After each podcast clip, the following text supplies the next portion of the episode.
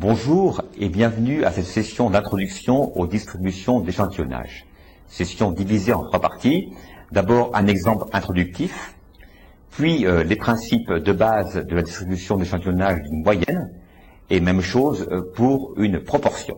Donc, sans transition, l'exemple de démarrage, hein, on considère une population que vous connaissez bien, donc l'étudiant de de Co, pour laquelle un besoin est exprimé par le directeur qui voudrait connaître le nombre d'heures de travail des étudiants chaque semaine, en moyenne. Hein, combien, euh, quel est le nombre d'heures moyen euh, d'heures de travail pour les étudiants d'école.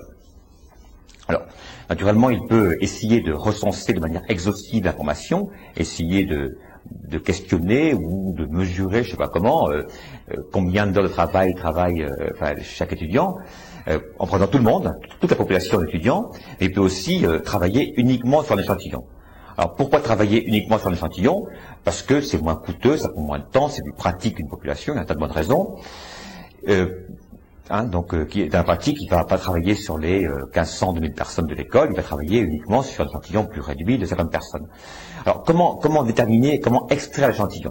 Dans ce cours d'introduction statistique, en fait, on se limite à un échantillon très simple qui est l'échantillon aléatoire. C'est-à-dire qu'on suppose que vous avez euh, une, urne avec un, petit, euh, bout de papier pour chaque personne, et on tire au sort. Hein. Chaque individu de la population a la même probabilité, la même chance d'être tiré. Dans la pratique, il y a d'autres types d'échantillons. Hein. Vous en verrez d'autres dans la suite de vos cours, en du marché par exemple. Hein, pour l'instant, pour les formules de base, on démontre tout sur l'échantillon le plus simple, c'est-à-dire l'échantillon aléatoire.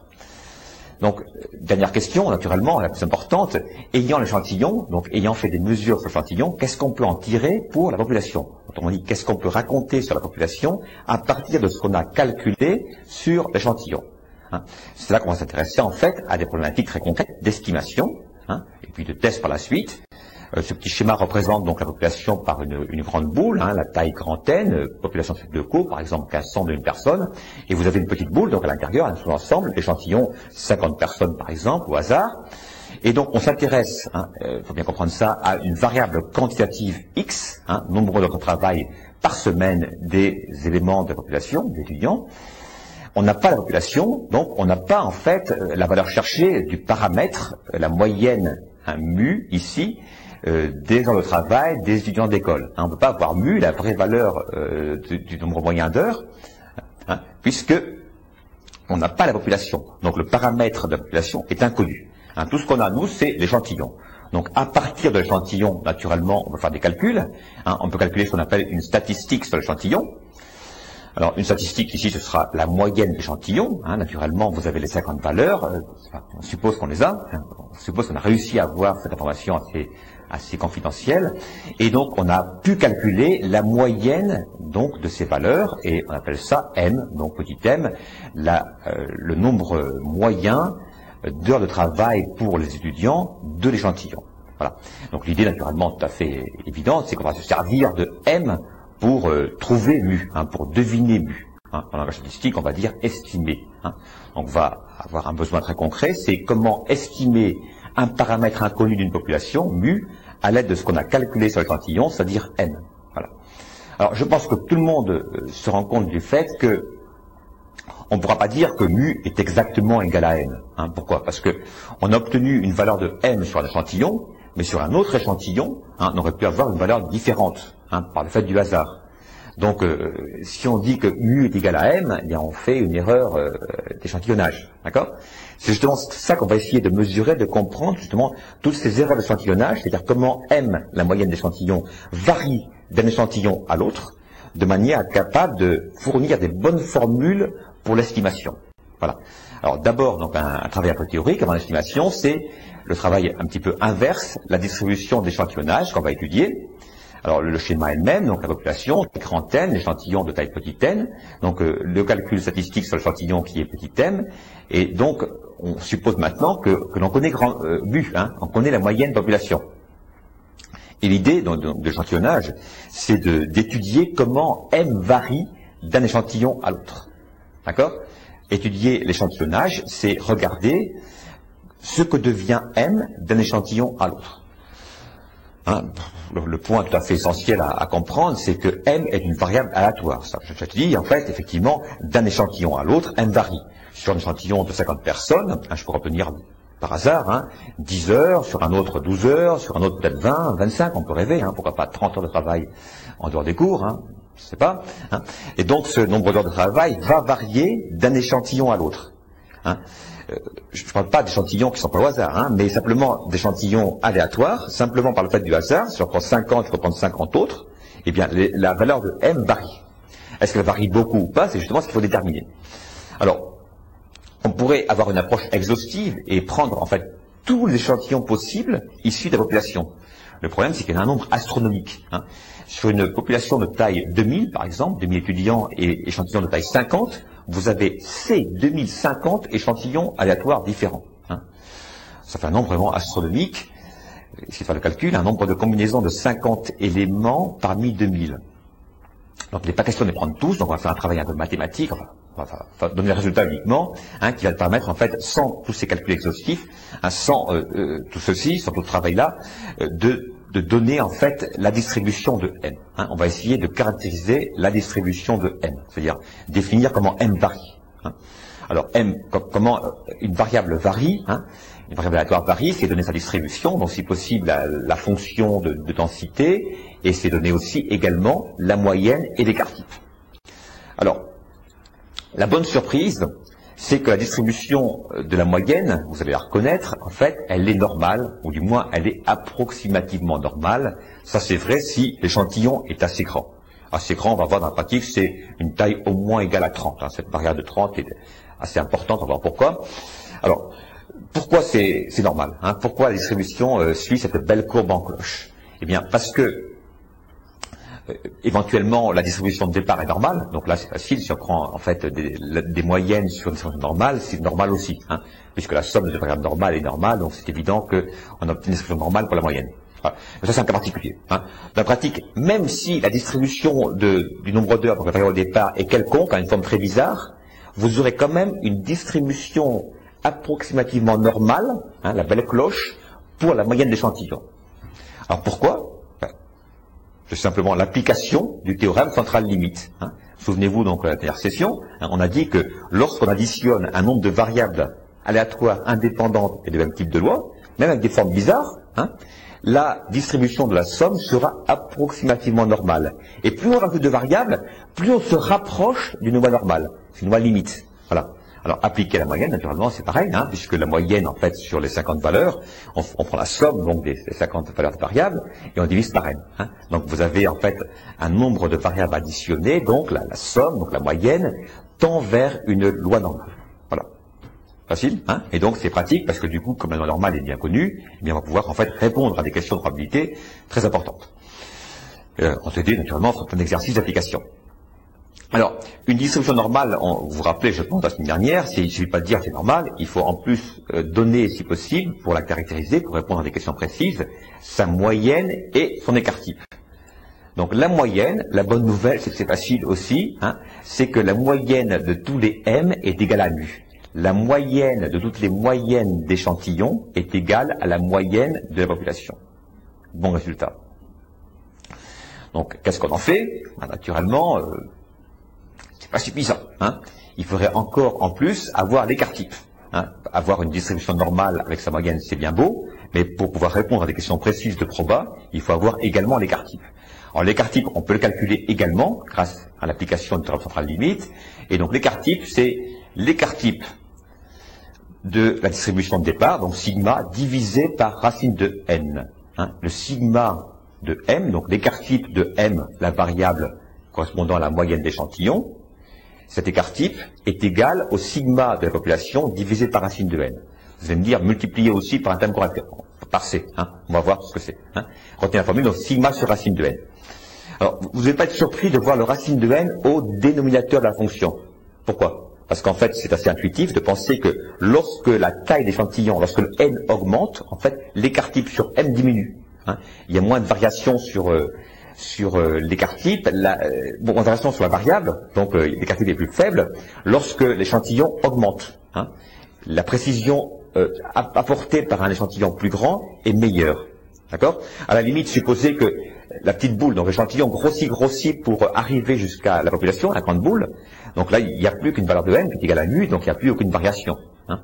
Donc un échantillon qui est plus important donne un meilleur résultat, donc moins d'erreurs. L'écart type lié au m est plus petite. On dit aussi parfois d'ailleurs l'erreur type, hein, par rapport au fait que c'est l'erreur d'échantillonnage qui est mesurée par sigma m. Voilà. Donc c'est vraiment très important. Et pour finir, effectivement, comme promis, je commente ce C, hein, ce terme correcteur. Eh bien, il est lié au fait que l'échantillonnage, dans la pratique, a été effectué sans remise. Alors pourquoi sans remise? Vous vous souvenez l'histoire de Vivian Proba, certainement dans le passé pour vous, avec euh, les urnes où on tire des papiers ou des boules et on remet ou on remet pas, hein, et cherchant ces formules. Alors là, effectivement, c'est un impact. Parce que les formules euh, théoriques hein, sont démontrées, euh, pour les types, là, dans le cas où l'échantillonnage est effectué avec remise. Hein. Mais dans la pratique, beaucoup d'échantillonnages sont effectués sans remise. Hein. Il n'est pas question, par exemple, en de marché, d'interroger de fois de suite une même personne. Hein. Déjà, il est assez sympa pour répondre une fois au questionnaire, vous n'allez pas en fait leur demander de répondre une deuxième fois. Hein.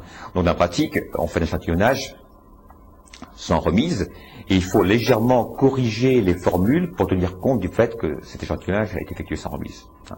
C'est pour ça qu'on multiplie l'écart type dans la pratique par un même correcteur qu'on appelle le facteur d'exhaustivité, le C qui est égal à racine carrée de grand N moins petit n sur grand N moins 1. Dans la pratique, en général, on l'oublie. Pourquoi? Parce que la population est de taille assez grande, et quand le N est très grand, surtout très grand par rapport au petit n, il y a la formule, grand N moins petit n, si grand N est très grand par rapport au petit n, eh bien, euh, ce terme, euh, racine, enfin, racine carrée de grand N moins petit n sur grand N moins 1, se rapproche de 1. Il tend vers 1 si grand N est très grand par rapport au petit n. Et comme il est proche de 1, il intervient en multiplicateur, du coup on peut le négliger. Voilà. Donc retenez-le, quand la population est grande, on peut le négliger. Voilà. Et euh, c'est terminé, sauf qu'il nous reste à faire euh, la même chose pour une proportion. Parce que tout ce qu'on vient de faire, concerne une variable quantitative pour la calculer des moyennes. Quand vous avez une variable quali, hein, pas question de calculer une moyenne. Euh, et puis j'ai oublié aussi quelque chose d'important, hein, très important, c'est un point de référence aussi qu'il faut garder dans la tête, c'est que pour une distribution normale, souvenez-vous, 95% des valeurs, c'est-à-dire que résultats, sont situées à une distance de la moyenne qui est plus petite que 1,96 fois l'écart type. On, on arrondit parfois à deux fois l'écart type. Hein. Ce qui explique que 95% des M ici sont sous la cloche à une distance de la moyenne de mu qui est plus petite que deux écarts-types à gauche et deux écarts-types à droite. Hein, D'accord? À deux écarts-types de chaque côté, hein, et sous la cloche, vous avez 95% des valeurs. Retenez-le, parce que ça vous, ça vous donne un ordre de grandeur intéressant pour juger de problèmes concrets ensuite dans la pratique. Ah, donc comme promis, on termine par euh, la distribution du d'échantillonnage d'une proportion, c'est pareil, hein, je vous rassure, pas de différence. supposons par exemple, on étudie sur sub de co toujours une variable quali, hein, grosse question que tout le monde se pose en, voyant parfois les couleurs de la cafette, hein, quel est en fait le pourcentage de fumeurs, quelle est la proportion de fumeurs à l'école? Donc on s'intéresse à une variable qualitative qui est fumeur, donc deux catégories. Hein. Ça pourrait être du quanti aussi si on comptait le nombre de cigarettes. Hein. Mais là on suppose que c'est un caractère, c'est soit je suis fumeur, soit je suis pas fumeur. D'accord Donc deux catégories seulement. Et donc on va euh, essayer de calculer donc la proportion euh, des fumeurs dans la population. Hein, c'est un paramètre de la population qui est inconnu. On pourrait savoir quelle est la proportion de fumeurs, quel est le pourcentage de fumeurs. Est-ce qu'il y a, je ne sais pas quel est votre avis, hein, je vous laisse euh, chercher un petit peu, à votre avis, quel est le pourcentage de fumeurs à l'école? Je pense que dans votre tête, vous êtes dit 40%, 50%, je me trompe hein? En général, quand je pose la question en amphi, c'est ce que j'obtiens comme résultat, les gens pensent en fait qu'il y a assez facilement qu'il y a 40%, 50% de fumeurs. Dans la pratique, c'est moins. Hein. On a fait des, mesures, des calculs, on est plus proche en fait des 20-25%. Le problème, c'est que l'être humain est un mauvais estimateur parce qu'on a tendance à surestimer des phénomènes visibles. Et comme la fumée se voit et quand euh, les non-fumeurs peuvent être gênés éventuellement par, euh, par euh, certains endroits pas mal enfumés, hein. donc du coup, eh bien, le, on aura tendance en fait à, donner une importance en fait plus grande qu'elle n'est réellement. Hein. Et euh, en pratique, hein, la proportion réelle à l'école est, en dessous des 50%. Hein, c'est en général 20-25. Bon, ceci dit, si on ne sait pas, on peut le calculer. Donc, si on n'a pas la possibilité en fait d'interroger ou d'observer euh, les 2000 personnes hein, pour faire de la vraie mesure, eh bien, on peut calculer sur un échantillon quelle est euh, la proportion de fumeurs, d'accord, et s'en servir pour euh, trouver P. Hein. Alors j'appelle P donc la proportion des fumeurs dans la population. On peut calculer donc une statistique T sur euh, une statistique euh, euh, pardon, correspondant à l'échantillon qui est le pourcentage, la proportion de fumeurs que je vais appeler P indice E. D'accord? Donc P indice E, c'est la proportion dans l'échantillon des fumeurs. D'accord? Si par exemple sur 50 personnes j'ai 10 fumeurs, ça fera un PE qui est 0,2, hein, donc 20% de, de, fumeurs dans l'échantillon. Donc c'est pareil, là, on va estimer, en fait, essayer d'estimer P, hein, la proportion dans la population, à l'aide de la proportion dans euh, l'échantillon. Voilà. Et donc, euh, pour, euh, pour clore donc cette présentation, je vais donner la distribution d'échantillonnage de, de proportion, hein, et vous n'êtes pas surpris non plus, si euh, la taille d'échantillon est assez grande, en fait, on va pouvoir utiliser une approximation normale. Hein. On peut supposer que la distribution, enfin on peut considérer, pas supposer, c'est un résultat, que la distribution de PE est normale. Hein. On aura encore une courbe en cloche. 95% hein. des P d'échantillon, là encore, seront situés à une distance du P paramètre inconnu des populations, qui, qui, sera plus petite que deux fois l'écart type. Alors, quel est l'écart type, justement? D'abord, la moyenne en espérance est égale à P. Autrement dit, l'espérance, la moyenne de tous les P d'échantillons est égale au P population.